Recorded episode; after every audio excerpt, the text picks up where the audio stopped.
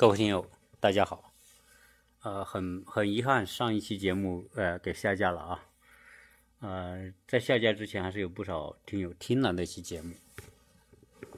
那我呃，我想呢，我们这一期啊，就不聊那些相关的话题了，因为我们也不知道哪些词是敏感的，所以呢，我们尽量聊一些不敏感的话题。在我早期节目里面聊过一期关于在美国的这些。外来族裔的，特别是亚裔的，表现都不错。特别是我讲到印度裔的，啊，在当今表现的很不错，啊，在很多方面甚至超过了华裔的。特别是在高科技领域里面的那些高管里面，哈，亚印度裔的比例特别高。但总之来说啊，就是，呃，最据这种统计啊，在美国的亚裔人口呢。占的比例是很少，华裔也不多，啊，据说到现在华裔的这个人口啊，华人呢也就是五百多万，呃，比犹太人少一点。那当然加上什么印度裔的、韩国裔的、日本的、东南亚等等，菲律宾哈，当然就比例稍微高一点。在今天，你要是说去填一些表。啊不管你填什么表，是上学呀、注册啊，还是说一些网站上这种这种注册啊、办电话号码等等，哎，它都会有一栏叫你填你是哪个族裔的。基本上呢，就会有填啊，呃，he Spanish 啊，是不是西裔的啊？然后还是白人，那还是非洲裔的 African American，还是 Asia American 亚裔的。亚洲亚洲裔的，那都会有这个需要你填的。当你填完之后，总体来说啊，当今这个亚裔在美国的这个族群里面是属于比较好的啊。当然，最直接的就是关于收入，亚裔在美国的收入里面是排在前面的，亚裔比白人要高，平均啊。当然，我们不说那些最富有的那阶层啊，就是普通的啊，我们说的这些中产或者是白领啊，或者更高一层的人来说，亚裔的整体水平是排在最高的啊，其次才是什么呢？才是属于我们说的这个 America 啊，就标准的美国人，美国白人白人啊，再往下。就是西裔的，再往下就是非裔的，啊，这么这么排过来。那为什么亚裔的在美国的这个族群里面收入会比较高啊？当然这里面就有一个问题，呃，大家会说，哎，为什么白人总体来说反而不如亚裔呢？啊，这里面我我想今天跟大家来扯一扯这个事，啊。上次我我谈的这个印度和华人比，那是两个亚裔当中两个族群的一个比较啊，我也分析了原因啊，印度人的优势以及印度人的表现啊，印印度裔的人在美国的表现和我们普通的中国人对印度人的这种印象完全是两个概念啊，我们可能。从小，如果是属于六七十年代的人，经常会那个时候小时候会经常会看一些印度电影，所以印度人、印度这个国家的印象以及印度人的印象就固化在那些电影里面。但是真正你到了美国之后，你会发现，可能印度人的长相跟电影里面是差不多的啊，因为是南亚嘛，它相应来说这个辐射啊、阳光啊，所以他们有很多人的肤色是比较黑的。但是呢，他们的很多人的长相呢，他又是有点像白人那样五官比较突出的那种啊，特别鼻子比较高啊，眼睛比较深陷啊那种。他他脸型的轮廓呢，又有一些白人的特征。所以实际上，印度啊，南亚次大陆，它是早期它是很多啊不同种族的人在那里交汇啊，所以那边会有各种各样的肤肤色的人，有白人啊，印度。有，你看印度和巴基斯坦，那印度这个最当红的那个影星，那个叫叫什么汉那个演那个摔跤爸爸那个那个男主男主演，那他就看上去比较标准的接近白人的那种长相。印印度有很多这种五官啊各方面非常帅气的。我原来我住在这个洛杉矶的时候，我隔壁邻居就是一个印度裔的一个朋友，啊，他的儿子就长得有点像那个那个那个印度的那种影星那样，非常帅啊，五官非常漂亮，然后个子也挺高啊，皮肤稍稍的啊那种有一点有一点深啊，但是也不黑。啊，是那种状况，很很长相是非常好的。所以印度有一种这种人，当然印度也有一些五官长相也还可以，但是很颜色很深的啊。当然还有一些更深的，就是总之是是各种各样的啊。但是呢，不管他长相怎么样，在在美国的这些印度人，基本上来说呢，他这个啊工作啊收入各方面，那是在亚裔里面是相当不错的。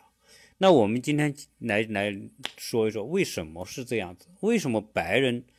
他的收入还不如这些亚裔的高？那从讲这个问题的时候啊，我就要讲到啊，这个美国人的某一些特性，美国文化的某一些特性。那今天我们我们拿国内来做类比吧，就说。我们早期啊，上海那个城市在改革开放之前，或者刚刚改革开放的初期的时候，上海这个城市的特点就是什么呢？上海人瞧不起其他地方的人，反正其他人都是乡下，只有我们阿拉上海人是是是城市人啊啊，所以呢，他一种本能的优越感。但随着改革开放的推进，到了两千年之后，再往后，上海的人口结构就发生了很大的变化。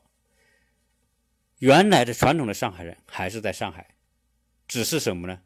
最中心的、最旺的，什么浦东啊、黄浦江啊那些最好的地段的那些居民区的人住的人，已经不再是上海人为主了，而是什么人呢？都是从全国各地去上海那些打拼的那些人。你看，有江浙人，对吧？浙江的，特别是温州的，啊，福建的，啊，江苏的。啊，当然还有全国各地的啊，那些做生意做得很好的那些人，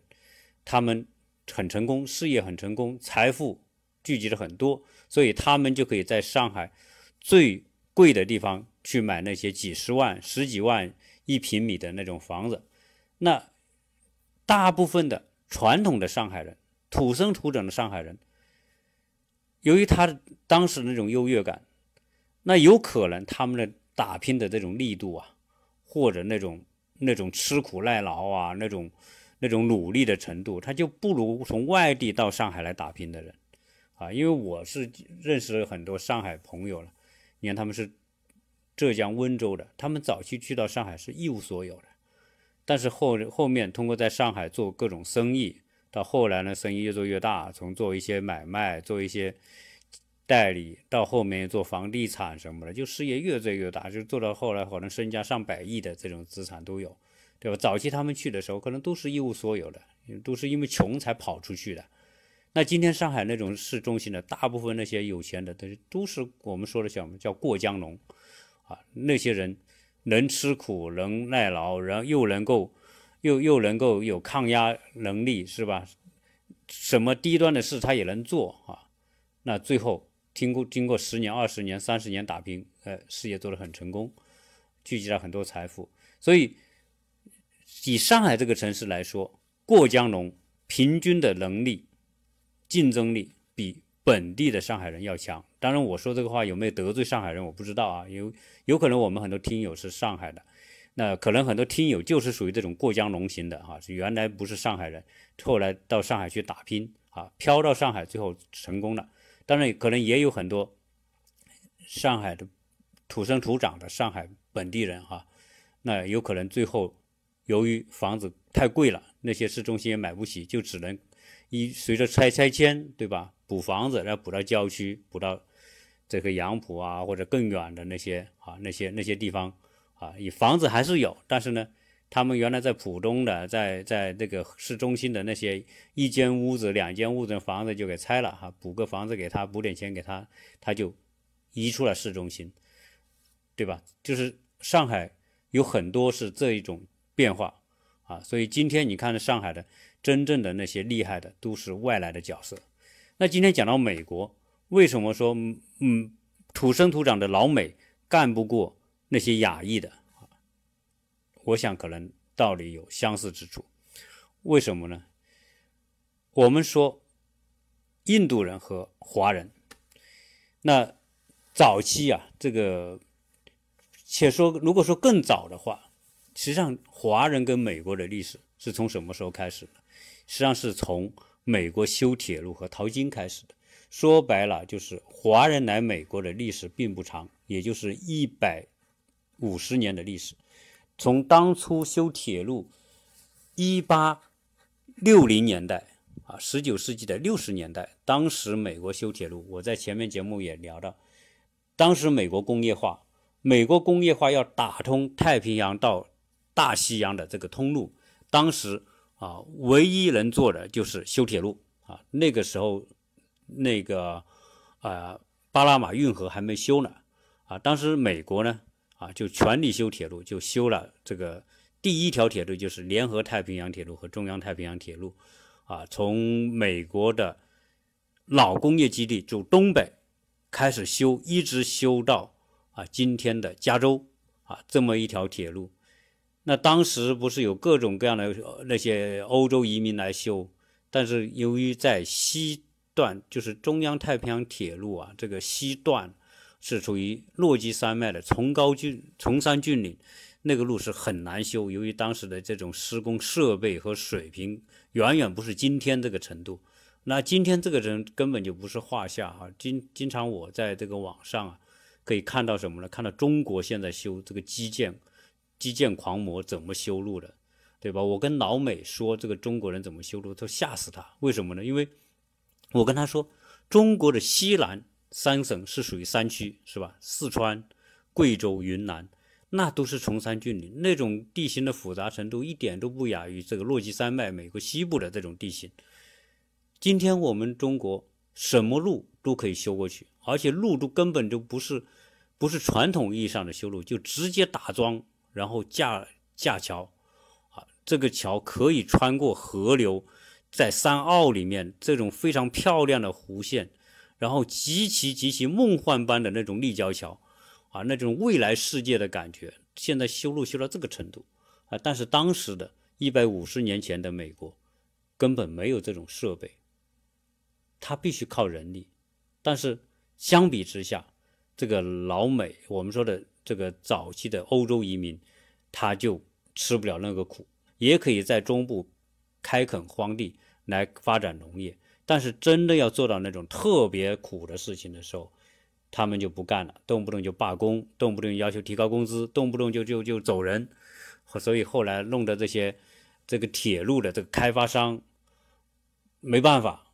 后来人家说：“哎，你试试着去找找亚洲人，亚洲那些苦力啊，干活特别能吃苦。”后来他们就尝试就引进了一万五千名苦力，当时修洛基山脉这一段铁路。啊，死了多少人呢？基本上十分之一的人死了啊，就死了一千多人，就修那个路。那那个时候是早期第一批被贩卖过来的，那还不是像属于移民过来的，是属于被人贩卖。当时当然贩卖也有原因嘛，因为当时国内的条件，太平天国前后，这个中国处于战乱当中，鸦片战争，内忧外患，所以很多人真的叫民不聊生啊，活不下去了。啊，只要说哪里有机会可以赚到钱，他们就出来。呃，所以早期那一代的中国人是真的是属于极苦极苦的那一批人。啊，当然都是大部分都是属于东南沿海的。啊，而且呢，我们知道这个广东啊有很多侨乡，福建有很多侨乡，还有浙江啊，特别是广东啊，我们知道啊，今天你去恩平、开平啊，去江门。新会那些地方都可以啊，看到很多的那个年代出来，到到东南亚、到南洋啊、到美国去做苦力，赚了点钱，把钱寄回家修的那些碉楼啊，这些都是属于那个那个年代有关联的。那那个时候最难干的活是由中国人苦力完成，提前了很多年啊，由于他们的介入啊，提前了很多年完成了这个美国的第一条横跨美洲大陆的铁路。那个时是中国人跟美国这种关系的开始，因为中国不是属于拓展型的国家，啊，基本上是属于闭关锁国，比较保守，所以那个时候大家都是没办法哈。后来这一批人修完路之后，又赶上什么淘金啊，嗯，加州、加利福尼亚发现了金矿，啊，所以那些人又赶去淘金，淘金没淘多久，这个就淘完了。啊，就后面后面就很难了，所以当时有作家写这个淘金热的这个时候，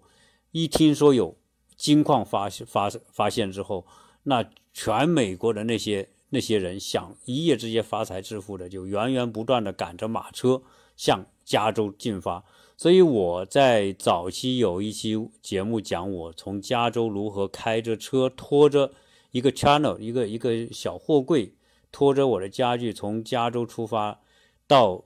亚特兰大来的那一期啊，那种征途那几集里面，就讲到有一条路是六十六号公路，历史六十六号公路在美国历史上就是一条淘金之路。历史六十六号公路还专门修了这个历史博物馆，就是讲这条路沿途所发生的那些故事啊，留下的一些遗迹。六十六号公路今天仍然存在，已经成为一条。观光旅游和缅怀历史、缅怀美国的拓荒者的先驱们，当时在美国是如何做的？那当时那些人就是赶着马车，沿着六十六号公路向加州去。但是真正去淘金的，没有多少人真的淘到金，或者因为淘金而发财致富。但是呢，在这个六十六号公路沿途开店的、开旅店的、开各种卖淘金装备的店的。开那些卖马车配件的这种店的，啊，生活必需品那种开店的老板反而发财了。为什么？不管你淘不淘到金，你都得生活，你都需要这些这些物资啊、设备啊。所以很多开店的，啊，到今天你去六十六号公路，还可以看到当初很多那个年代兴起的那种小镇。但是六十六号公路后来随着淘金热慢慢过去。那这条路就变成变成一种一条历史，一段历史啊。到特别是到了这个这个最近二三十年，这条路原途的这些小镇就慢慢的没落了。因为什么？因为那些没有再没人淘金了，没有人经过了，大家只是观个光啊。然后那些城市没有就业，没有就业就意味着没有生存机会，所以很多年轻人就从那些六十六号公路原途的那些小镇就搬走了，就剩下一些老人。等老人去世之后，那些小镇就荒废了，所以很多鬼城、鬼镇、鬼村就很多。如果大家对这个话题有兴趣的听友，可以有机会的话，你可以开车走六十六号公路，沿途你去看看那些被荒废的那些小镇是什么样的景象。但是还是另外有另外一种情调啊，你能够想象当初淘金热的时候，那些人赶着马车找那些酒店住宿，然后那些商店。很热闹的那种场景还是能看到，但只是今天那些小镇没人居住了，或者就是零零星星的一些人居住，剩下一些老人实在舍不得走的啊。那你可能很少的钱，可能就买一个村庄啊，这样可以这样。但你买个村庄没有，如果你没有人去观光什么的，你也生存不了。所以美国毕竟人口还是有限啊。那所以早期这个我们讲到淘金，讲到修路哈，这是华人来。但是淘金结束之后，华人经历了一段非常不堪的历史。在一八八二年开始，这个美国通过了排华排华法案，就是排斥华人、驱逐华人啊？为什么呢？因为华人太能吃苦了，华人太不讲究了，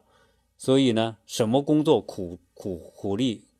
苦活都能干，所以很多白人就觉得你们华人抢了我的工作机会，特别经济危机的年代，啊，所以呢就开始驱逐华人，啊，所以那些那时候的华人真的是非常悲惨啊。我们讲到这个魔鬼岛，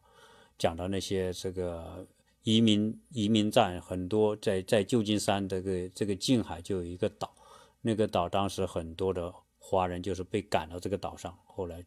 被遣送回中国。当然还是有很多华人很顽强的生存下来，啊，做各种最低贱的工作，做各种小买卖，开餐馆、洗衣店等等。啊，最后呢，啊，一代一代顽强的生存下来，这是最早的那些华人。当然，到后面这些华人以旧金山为基地，以洛杉矶为基地，陆续就有很多的亲朋好友来投靠他们啊。因为中国的战乱一直延续到二十世纪五十年代啊、四十年代啊，所以呢，很多人投靠到这个美国来的，移民来的，各种方式来的。所以在今天，你说在加州。洛杉矶以及远远海，包括南加州那么多华人，那是有历史原因的啊。这个早期也聊过，这里就不多聊。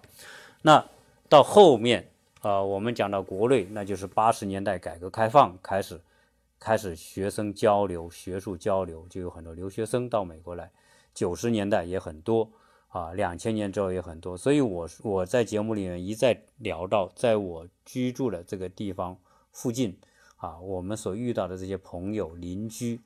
啊，很多有二十年历史、三十年历史的那些人，啊，就是那个年代，八十年代、九十年代，哈，两千年之后来到美国。当然，他们来到美国跟第一代移民是不一样的，哈，不是卖苦力的，他们是来这里学习的，然后获得学位，凭着他们的学识，啊，找到工作，在这里留下来，啊，打拼。啊，也做得很不错。现在有很多都是从事很高端的、高知啊，或者是这些工程师，或者是管理人员。总之啊，都是凭自己的真才实干，在美国立住脚的这一批人。两千年、两千二零一零年之后，那就是中国的留学潮啊。这个那今天啊，留学很多人来，当然呃，今天美国的国际留学生一一百三十多万。啊，有三十六万左右是华人学生，占有的比例是啊相当的高哈，百分之二十五到百分之三十都是我们华人的学生。当然，在两千年之后，以各种方式移民美国的就越来越多了啊。我们说的有技术移民的，有投资移民的等等。总之啊，华人现在有五百多万。那除了华人之外，我们说还有什么？印度的，对吧？韩国的。日本的、菲律宾的、东南亚的啊，这是所谓亚裔的。那这些人，亚裔到美国都有个特点，就是说，这些人就像当我讲上海一样，他们都是属于他不是过江龙，他叫过海龙啊，就过洋龙，对吧？因为他们跨过太平洋来到美国，有很多可能是条件还行，但是绝大部分来到美国的都是淘机会来的啊。冲着美国梦啊，因为那时候没有什么亚洲梦，对吧？各个国家也没有自己的梦，条件不行，只有美国盛极一时，特别二战之后成为世界超级大国啊，而且美国的价值观的输出、文化输出，所以美国成为全世界的这种那种有志之人的向往的地方。不管你是去留学呀也好，工作也好，事业也好啊，都希望到美国去。去打拼啊，去实现通过美国这样一个国家去实现啊，所谓美国梦，实现个人的这种生活的改变和状况的改变。那亚洲人有一个特点，绝大部分亚洲人来这边啊，第一，很少亚洲人去乞讨的。你今天在美国，不管你在哪一个城市，你基本上看不到亚洲人。我说的亚洲人，就是我们说的刚才说过的那几个主要的国家，你看不到乞讨的，没有人去乞讨，这一点就可以说明，亚洲凡是能到这边来的那些人，都是很勤奋的，就是只要有机会，他们是愿意去干的啊。所以亚洲人这种勤奋，当然最有代表性的莫过于我们中国人啊，这种勤奋，他宁愿去打黑工，他也不会去乞讨啊。而且这些人当初没有背景、没有身份来到这边的这些亚洲人，当初都有一一段非常不堪和艰难的历程，打黑工被警察抓，然后各种各种各样的这种这种啊遇到的这种辛酸和苦辣吧，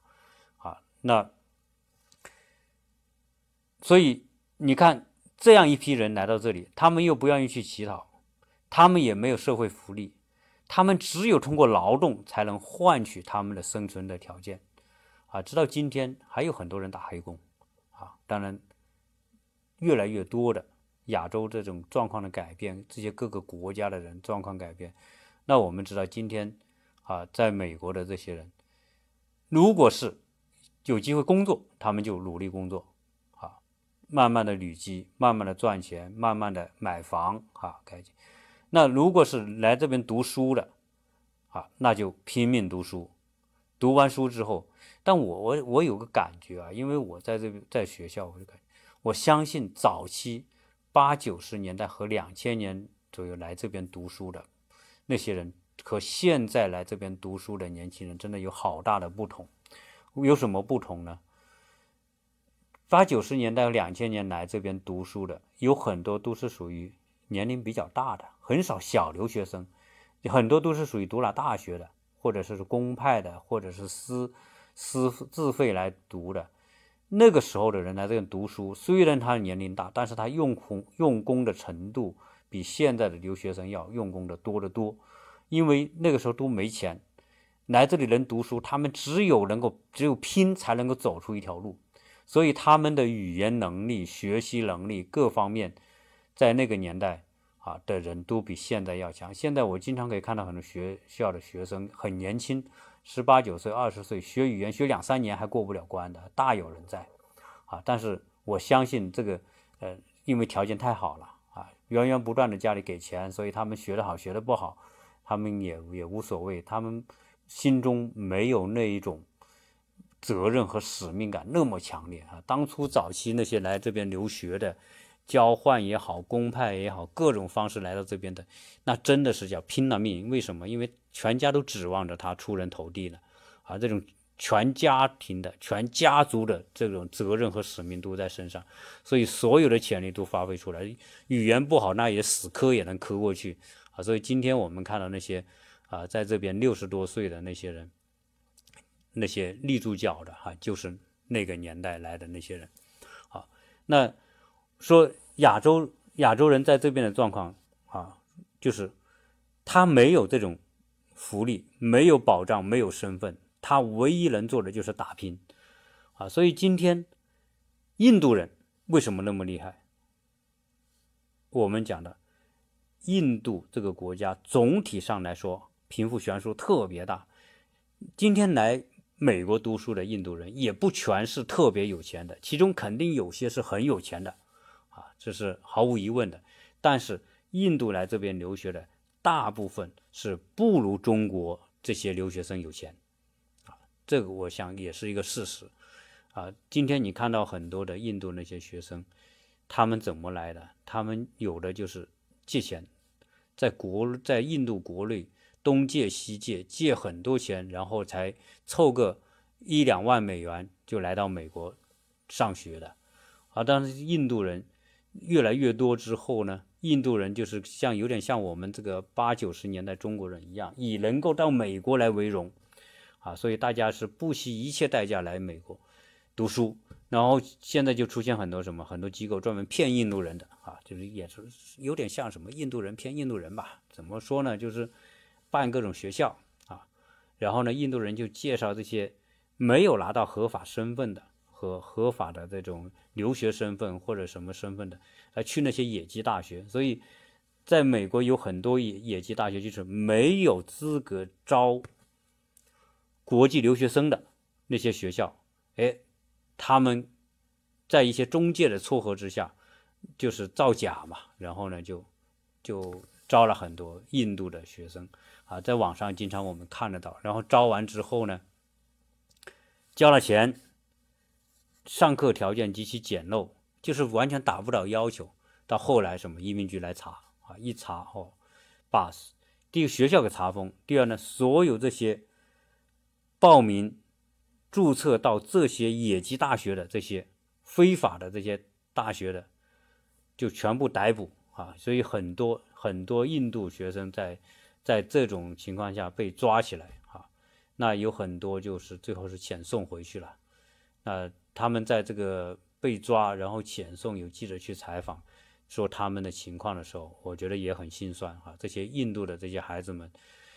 就跟我们当初的八九十年代的那些来美国留学和找机会的这些我们华人、中国啊大陆的那些早期留学生一样，真的是肩负着家族的使命，肩负着全家人的希望，所以他们是要。要要想方设法要留在美国，但是由于他们被人骗了，啊，掉进那种黑窝，啊，然后那种非法的野鸡大学，最后美国一旦你被抓住之后，你就基本上没有机会了，大概率是必须遣返的，你遣返的啊，因为这些很多这些印度学生本身他就没什么钱，请律师也请不起，啊，加上你有实据抓在这个这个呃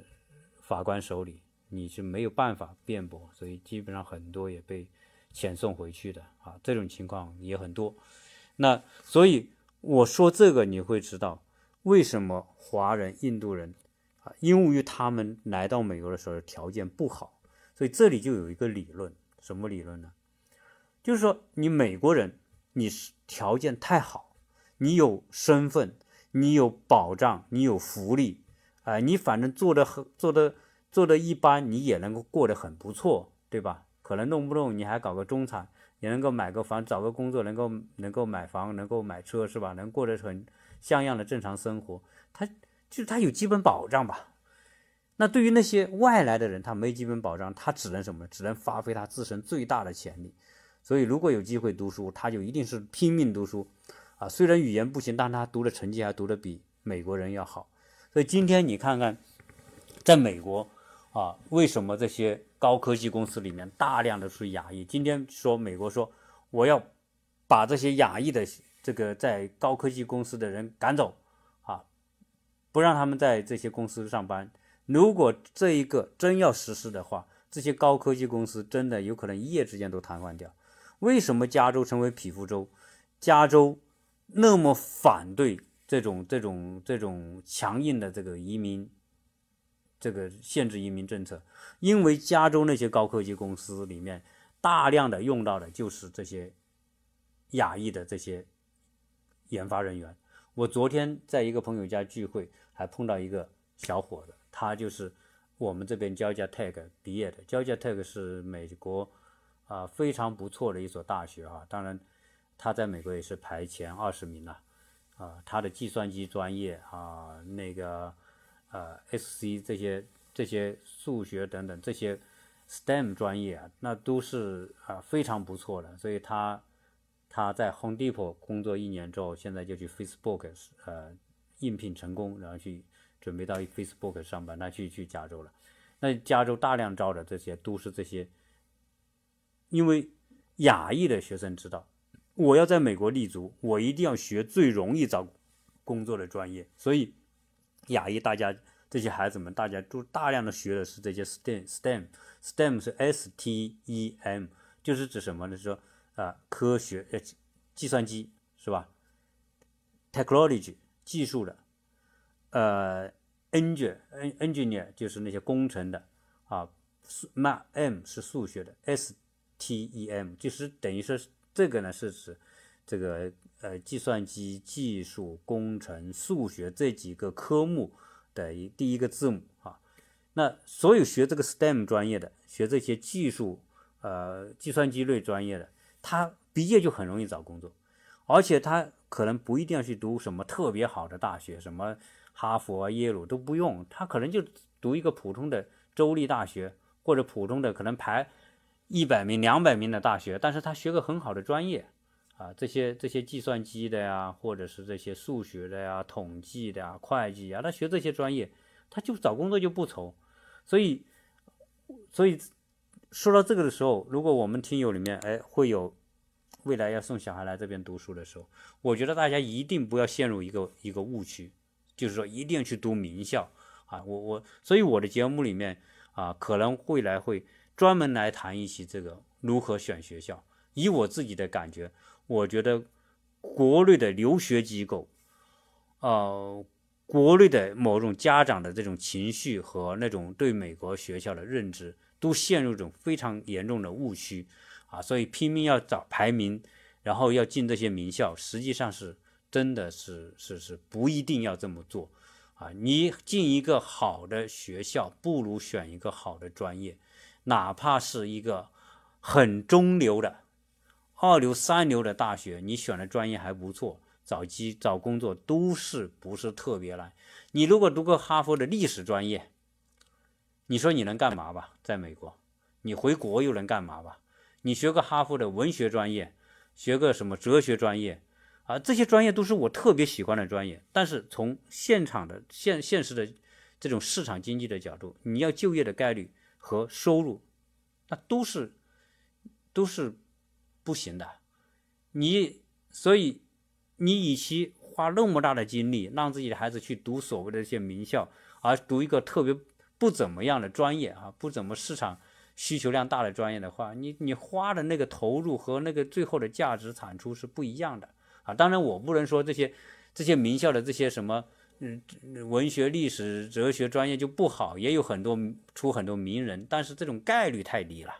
啊。我说这个就是，所以大家明白，如果你真的是小孩来这边读书。你就是选一个好专业，然后呢，大学不要读的那么排名前的，因为这些读的太排名前的大学的竞争压力太大了，相当于那些里面全是龙，你一进去，你是一条虫，你好不容易进去一看全是龙，你吓都吓死了。最后很多人为什么这种在这种在这种竞争压力之下，因为这个压力不是来自学校的，是来自于同学之间的压力，一个比一个牛。那如果你什么都不行，你就算读了名校，得的全是 B 和 C，有什么意义呢？你还不如你读个二流、三流的大学，得的全是 A，那你出去找工作比那些名校可能还好找工作。加上你如果读的专业还好一些的话，所以今天我在各种大学里面，包括社区，我都会看到很多印度的学生，他们很聪明，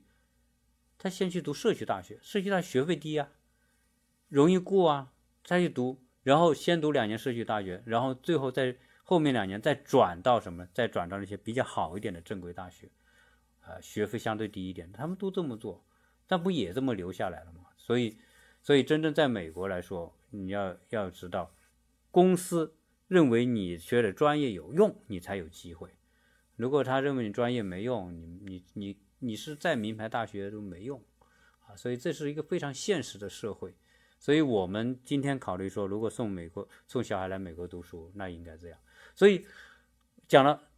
那这些亚裔来的、这些亚洲来的，特别像印度这种，他的条件跟今天的中国比还差，那可以他们的努力和付出程度就比中国人要这个学生要要要付出的多，而且他们也懂得发挥他们的某一些优势，对吧？比如说语言的优势啊，够听说语言听说写的优势，那比华人。学生强一点，啊，他又又比你刻苦，他也很聪明，那他语言还比你好，所以他还性格更 open，对吧？他们更大大咧咧，更愿意跟人交往，更愿意表现自己。所以今天这种外来的人在美国超过土生土长的美国人，是因为他们条件不够，就他们处于一种特别不好的条件之下所爆发出来的那种。拼搏精神那种个人潜力啊，那就比白人。你白人，你现在想想工作吧，在一些公司里面，白人，你你老板对他，你就不敢对他怎么样？为什么？因为这些人动不动他拿法律来来来对付你，所以老板对这些白人是是是只能是什么呢？就客客气气。啊，到了下班时间，他就你就不能再叫他了啊！他，你叫他，他根本可以不理你啊！你还拿他没任何招。你不像在中国，老板叫你干个什么事，你要不干，那下了班你也得干，对吧？但在美国可不这样。那这些美国人都是爷，如果我知道法律保障我这个东西，所以我就不不不不理你。这为什么这些高科技公司愿意请华人？你要加班，你要请印度人，要加班他加啊！有很多人为了获得个身份。他就得依赖这个公司，那你那他不会像这个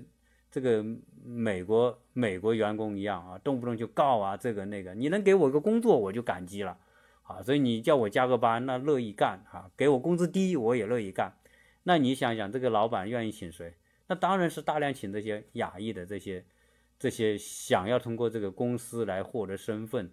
啊，来改善生活的人。所以你请一个，第一你要学这些计算机专业或者我说的 STEM 这些专业，白人没那么多人学这个专业啊。但这里面我们也我也不是去挖苦这个白人啊，你这个老美。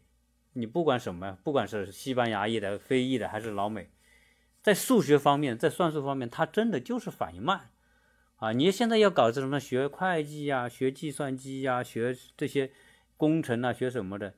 那真的搞不过亚洲人。那那这个东西是是是是没有没办法的。那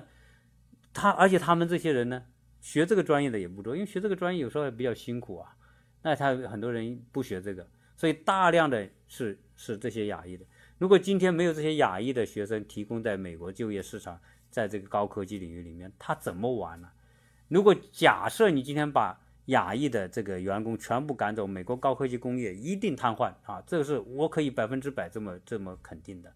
啊！所以今天硅谷的那些大公司都都都向政府请愿，不要那么做的那么过分，对吧？把这些你现在把。把亚裔的学生，把中国的学生限制，实际上就限制你的未来的这种就业人人员的质量，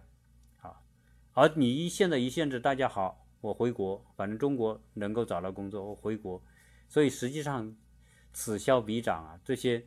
这些这些在美国能够读出来的那些那些人都是还是不错的，所以从从这个角度来说，啊，亚裔的。这些人，这些学生也好啊，这些人他们都是过洋农啊，跨过太平洋来到这边的这种农，他们能吃苦，他们耐劳，他们不抱怨，他们能够拿低工资啊，种种这一切，所以这些人是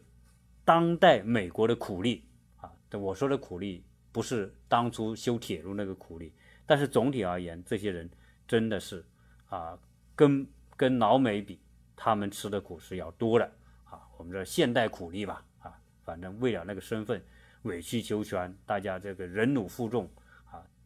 大量的是这样的人。那我说了这么多之后，大家是否可以明白为什么亚裔的那些人，这些整体的这种家庭收入啊，会比老美要高的原因吧？啊，是因为他们是用勤奋。是用刻苦，是用忍耐换来的，这就是，那你是一个土生土长的老美，你凭着你的优越感，你可以不那么努力，不那么刻苦，你还过分的自我保护，工会啊，动不动就告雇主等等，你有一群这样的人，那你去想想谁更有竞争力啊？所以今天我们说，呃，亚裔的啊，华裔的，印度裔的，在美国啊。打拼的不错，整体啊，从收入，从这种就业的岗位都不错，那真的是人家是换来的，是用付出换来的，不是天上掉下来的，啊，至于美国乐于享乐，过于保护自己权利的这种，自然你就只能享受这种中等的嘛。所以今天真正的美国家庭在这个收入等级里面，它就属于中等的收入，还不是属于高的这一层这个阶层。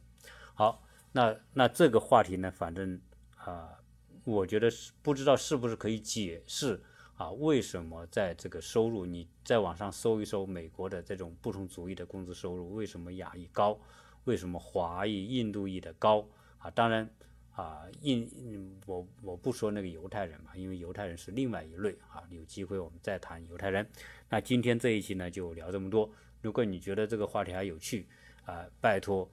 多分享。转发点赞，谢谢大家收听。